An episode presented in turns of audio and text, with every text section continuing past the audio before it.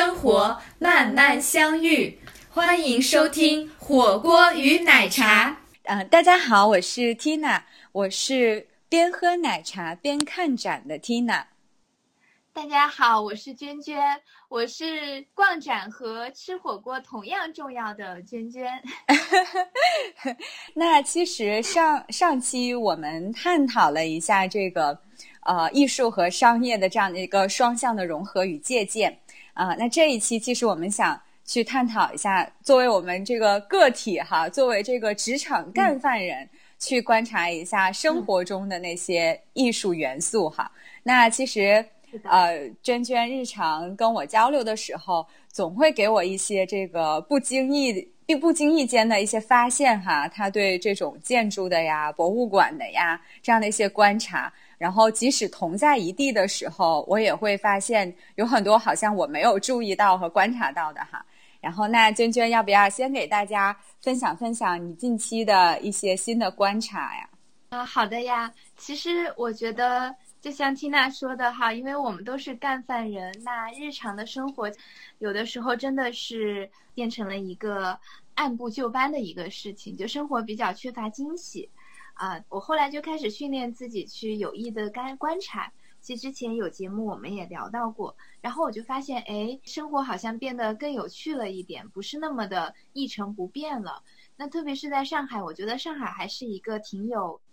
呃，生活的城市。特别是它的一些这个城市的公共建筑啊，一些这个呃设计哈，我都觉得哎，这个设计师是用心的，或者说他是有一些艺术的啊背景的。像我不止一次发现，就是上海有很多的这个城市雕塑，这些雕塑就藏在大街小巷。当你突然发现它的时候，确实是能带给我一种惊喜。啊，比如说像有一次，我是在那个上戏旁边的公交站，那天天色有点晚了，我就发现，那个等公交车的人很奇怪，就是好像有一大堆人在那边等。结果定睛一看，吓了一跳，因为我发现他是在公交车站牌旁边做的一系列的雕塑，就是描述的描绘的就是形态各异的这个等公交车的人，有上班族，有小朋友啊，有家庭主妇，有老年人。同时呢，它因为它就在公交站台旁边，所以是和真正在等公交的这个呃人是融合在一起的，大家站在一起，站在一队。哎，我觉得这个就有一点点这种抽象的刻画和具体的生活在交融的感觉，很有意思。嗯啊，还有一次是在那个黄浦江边看到的，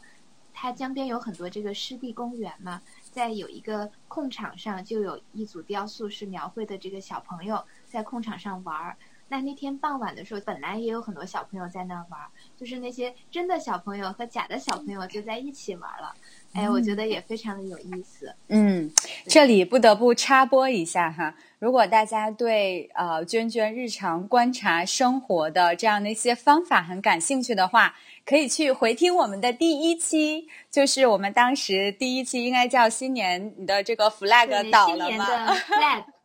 当时其实我们有梳理啊日日常观察的一些好的方法哈，大家可以去回听那一期。那其实刚才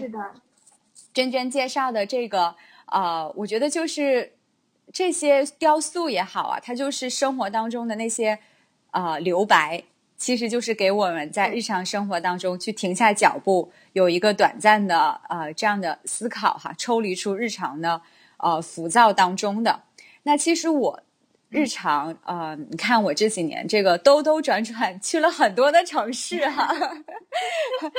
但每每到一个城市，其实我都有一个呃主题，就是我要去力求寻找每个城市下的那一片呃世外桃源，就是它可能并不会是在城市的郊区，但它可能就是在城市的这种繁华之中，但是有那一片天地。是能够让你取得片刻的宁静的。然后，其实我在北京啊，在上海呀，然后包括深圳，然后伦敦，肯定不用说了哈。对，就都寻找到了一些这样的地方。啊，我觉得在这里可以先简单的跟大家分享一一处哈，后面我们可以做一些什么系列的话题，再跟大家展开去分享。那比如说在北京吧。呃，那北京呢，呃，就在它的这个机场的不远的地方哈。然后其实有一个叫做这个罗红艺术馆，嗯，那大家其实经常出差的人都是非常忙碌的，然后。可能都在这个车上去解决这个呃午餐呐，然后就或者是打开电脑，然后在这个想着怎么样去完成工作，然后落下飞机之后可以和客户和高管去开会。那所以罗红的艺术馆，他就选择了在机场的这个不远处，它真的是北京的一片这个世外桃源，因为它其实是啊采取了中国的这种园林艺术。同时呢，他又去请了日本的、韩国的，这样还有西班牙的设计师共同来设计的这样一片天地哈。那他这个艺术馆，它之所以叫做这个罗红艺术馆，或者叫做这个黑天鹅罗红艺术馆哈，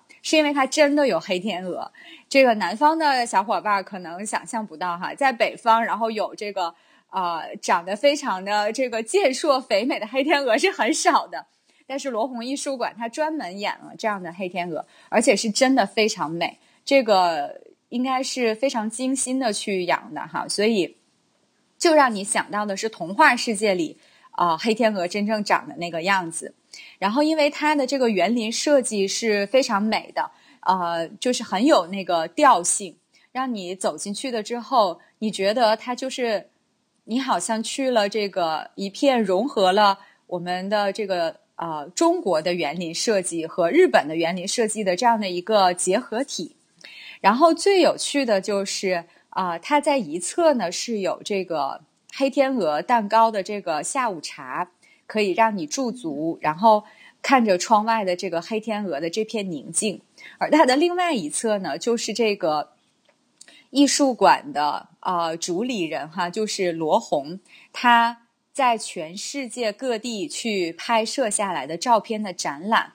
那这里面就不得不提罗红。其实他是一个商业上成功的人士哈，他是一个企业家。那他其实经营的就是这个好利来连锁蛋糕品牌。那你听他的这个蛋糕品牌，觉得好利来好像是一个特别俗气、特别商业化的这样的一个名字，是完全想象不到他背后的这个 CEO 其实是有自己。非常强烈的对于艺术、对于摄影的这样的一个追求的，所以其实他把所有赚来的钱都用在了支撑他每年的这样的一些拍摄。那他的拍摄其实他去了呃五十多次的非洲，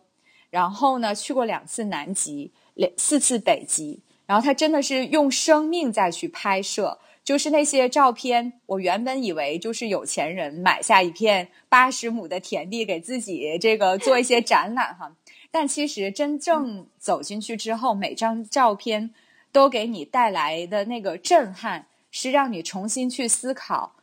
原来世界还有这么样美丽的啊景色，这么多你日常看不到的颜色，以及人和自然的这种关系的重新的思考。真的会让你去敬畏生命，敬畏自然，对。所以在这样的一个呃环境，我觉得挺让人能够抽离日常的这样的一些浮躁或者日常的这个琐碎的事情的，对，重新的启发一些关于生活的这样的一些思考哈。嗯，那这个呢，其实就是罗红，我觉得呃罗红艺术馆能够带来给大家的吧。嗯，那其实娟娟，我知道你。对，你说，没有，我就说听完你的介绍，我对这个企业家也是刮目相看哈。像你说的一样，可能有钱人有各种各样的爱好，但是他能够对艺术有这样呃深的一种追求，而且他真的是做能够拍出那样有震撼力的照片啊，非常非常的不容易。嗯，那其实。呃，我知道娟娟呃，日常有很多这种积累嘛，然后包括呃，我们我们刚才其实聊的呢是呃，这个摄影啊，这个艺术其实它就是由来已久了。那现在有很多这种不得不提的这种艺术形式吧，就是新媒体艺术哈，对这一块呢，嗯，是的，其实呃，我是觉得在这个。生活中哈有我我其实真的很很佩服 Tina，，每个城市都有一个啊。今天介绍了北京的，然后我们其实第第七期、第八期的时候有分享这个伦敦和悉尼的一些生活哈，大家可以看看缇娜在伦敦的这个啊 快乐的天堂 是哪些地方。呃，那我看嗯就差深圳了。那上海这边的话，我可以先分享一个。就像听他说的一样，就是媒体艺术呢，其实是一个比较新兴的事物，包括了摄影，其实也包括了呃现在的很多呃这个，其实电影我觉得也算吧啊。然后呢，我在上海找到了一个艺术馆，这个艺术馆的名字呢叫 OCAT，嗯，然后 OCAT 上海馆，其实 OCAT 这个组织它的全名呢是叫 OCT 当代艺术中心。就是 OCT Contemporary Art Terminal，啊，所以这个 CAT 是这个意思。我后来看了一下，它是应该是和相邻呃美术馆下面的一个这个非盈利性机构啊，所以这个机构其实是一个比较小众一点的艺术馆，它其实有一点点像一个呃社社社群的概念。那这个 OCAT 的这个。上海馆，它就更像是这个社团他们在上海的一个呃场地。那在这个场地上，他们会呃邀请很多青年的这个媒体艺术家来，就是来呈现他们的这个作品。而且呢，他们在这个场地上，比如说这些艺术家的作品可能会持续的更新，然后他们甚至会搞活动，就是选取一些艺术家，然后。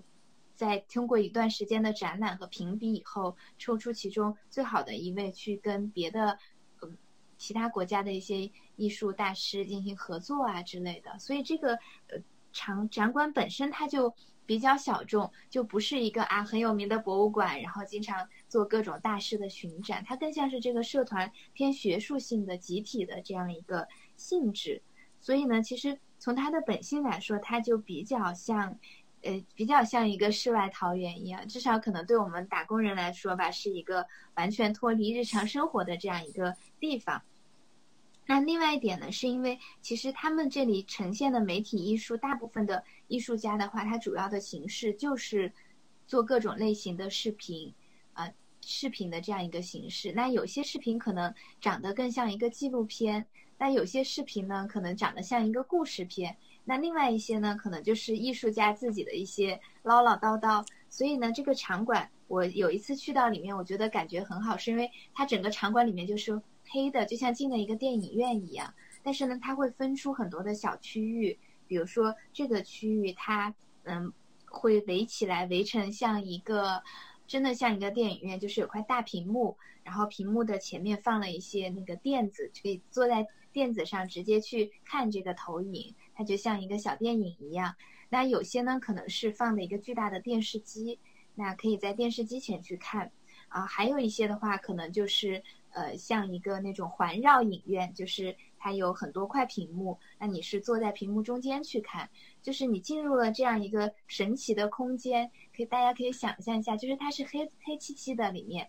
但是呢它里面有很多不同的小房间，你掀开那个帘子进去以后，可能就进入了一个。可能是个剧目影院，可能是一个普通的电影院，可能是一个大小电视啊，有各种各样的形式，非常有趣。而且呢，它这些嗯作品哈，就是可能跟大家常见的纪录片什么的会有点不一样。我给大家分享一个我印象很深的作品，就是这个作品呢，它是找到北京的一个。老的筒子楼，然后呢，他这个摄影机手持摄像机就摇摇晃晃的进入那个楼里面。这个筒子楼已经废弃了，就是在等待拆迁。但是呢，人可能搬走了，但里面留下了很多很多以前人们生活的痕迹。就是比如说有一些买菜的簸箕啊挂在那里，或者一个自行自行车停在楼道里面，或者墙上的挂历。然后因为那个楼其实已经断电了嘛，所以会有一种。啊，在那个恐有点恐怖探险的感觉，那个摇摇晃晃的摄影机进去，到处都是黑的，然后可能有一些他们呃自己去那个设置的灯光，一些昏黄的灯光在里面。然后呢，它这个呃同时呢，这个作品的伴随的这个背景音其实是作者呃这个艺术家他自己关于这个人生的一些思考，就是和这个画面是完全不相关的。但是呢，我有一天就是在那个里面呃做了一个下午，因为我觉得首先我其实小时候最早我们家就是住在筒子楼里的，所以我对那个地方是有一种亲切感。但另一方面，就是像这种废弃的、阴暗的，你不知道下一步会有什么东西窜出来的地方，其实又能带给人一种恐惧感。所以我看到那个，我特别有一种好像是进入了自己的内心世界的感觉，就是它啊，就是它特别的未知。但是呢，你你没有那么害怕它，因为你很熟悉；但另一方面，你又很陌生。然后，因为他那个呃背景，这个艺术家讲的东西也是一些他对人生的思考嘛，所以我觉得跟着那个画面，跟着那个呃那个旁白，然后慢慢的进入这样一个空间，其实是一个挺对我来说是个挺魔幻的旅程。那到了最后，我觉得最有意思的一点就是他们进入了这个筒子楼的最深处。但是没有想到，就是最深处的话，没有什么妖魔鬼怪，而是有一个上了锁的房间。这个房间打开也没有任何血腥的东西，而是有很多的很温暖的蜡烛。就是那个房间是整个楼里面最，呃，最温暖、最最光明的一个房间。我当时看完就觉得还挺治愈的，就好像是进入内心的心底的时候，你看到了，呃，心底的那种光亮一样。嗯，这个是挺有意思的一个，嗯，我觉得一个设计。我感觉听你介绍完，我 我默默的眼眶已经有了泪痕，因为因为你在说是啊，从其实你是在把它去比拟成探索你自己内心的一个过程。我突然间觉得这个过程其实其实真的是我们每个人在探索自己内心过程呢。这个历程，然后通过这样的一个一个装置吧，一个场景，能够让我们有一些深度的思考哈。特别是你最后说，其实你怀着那样的一个既熟悉又有点忐忑的过程，然后经历过黑暗，最后看到那间房间是其实是温暖的蜡烛的时候，我我就让我联想到了啊，前两天有一个比较熟识的朋友，他在去跟我分享，他说其实。啊，你要能够了解你自己，然后中间经历的过程，就是可能要去先去接纳你觉得不够理想，或者或者去接纳每个人都有不同程度的啊，并不是一直阳光的一面，他可能会有焦虑的一面，会有阴暗的一面，然后会有一些自我的一面。但其实，嗯，你只有怀着一颗接纳和这个。这个相信吧，然后一直走下去，其实你才会真正意识到自己心底的那个就是善的那一面也好，或者充分的认识到真实的自己哈。如果要不然的话，一开始可能一起寻找的是这种每一步都非常的阳光，然后非常的光亮的话，可能其实因为你怀着这样的一个预设，你就永远走不到自己最最终的这个心底，然后其实你是没法建立一个最深刻的自信的啊。所以我就觉得这个嗯，还蛮有启发的。我觉得你的这个解读，他的作品又 又升华了。我觉得哎，其实而且那边嗯也有这样的作品哈，也有一些作品就是你会觉得很好玩。比如说有一个就是一个艺术家，他他的那个毕业大作，然后毕业大作是什么呢？就是他。想不出来是怎么做，他就跑到去山顶上去把一把废旧的椅子给烧掉了，然后一边烧的时候，他也是一边就在那儿唠唠叨叨一些呃自己的想法，但是可能也不是一个成体系的想法。然后烧完了以后，他就把这个烧的整个这个视频当做毕业作品 就交出去了。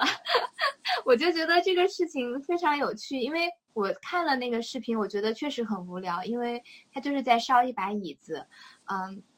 但同时我又觉得这个人很有趣，因为他作为一个艺术学生嘛，确实他做什么作品都是 OK 的，所以他有点像一个，呃，讽刺的这样，就是非常非常随意的去教这样一个作品，嗯，所以就是我觉得每个人可能看到这个不同的。这些作品都会有很多感悟。然后那个地方，因为它又是比较黑暗的一个环境，会给你一种天然的把自己可能那种表面的东西，嗯。隐就是可以抛掉，然后去把自己最真实的东西释放出来，而且它有一些这个设置，它是一个一个一个小房间哈，然后其中最里里面最吸引注意的就是那个屏幕，所以我觉得也是有点像一个自助式的电影院，确实是一个嗯能够让人去获得一种从现实生活去抽离吧，获得一些思考的一个一个地方，嗯。哦，我觉得这个确实让我很想这个下次吧，找机会和你一块儿去这个逛逛这里哈。好呀，哎呀，其实我也很想去这个罗红艺术馆，因为我确实觉得人是一个蛮蛮了不起的生物，就是大家可能平时看起来都差不多的庸庸碌碌，但可能每个人内心中都有一个小火苗，然后有一些人的话，他就是能够。敢于把它表达出来，那我觉得这种表达就是可能有些人他表达的特别的呃先锋，然后花了很多精力，他是一个艺术家。但更多的人可能就是被这样一些艺术作品去引起了这样的共鸣吧，就是能够给自己的生活带来一些呃安宁也好，或者是一些光明也好，我觉得是一个特别了不起的事情。嗯。是啊，那其实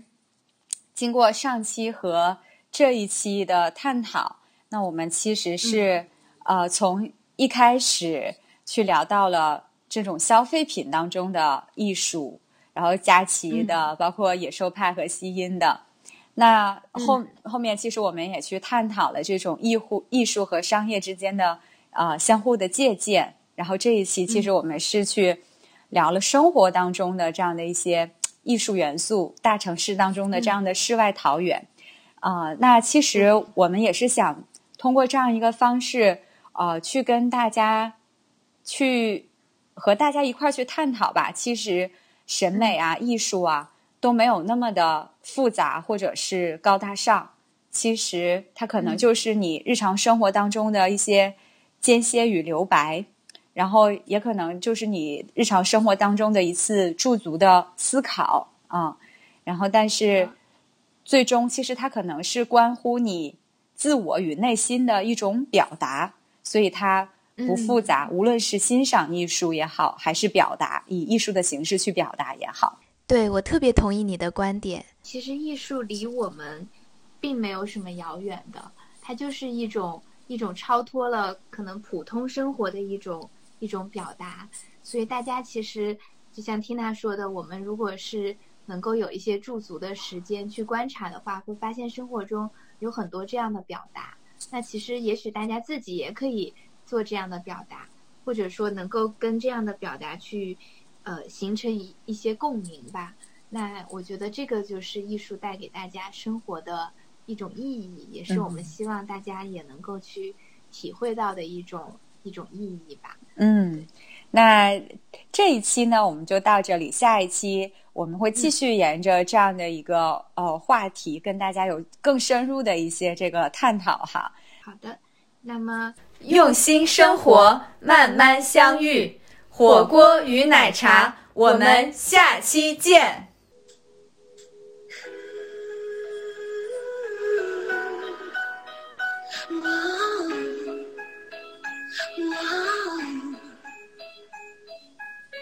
关于生活，曾经变得快乐，放肆去变，就变。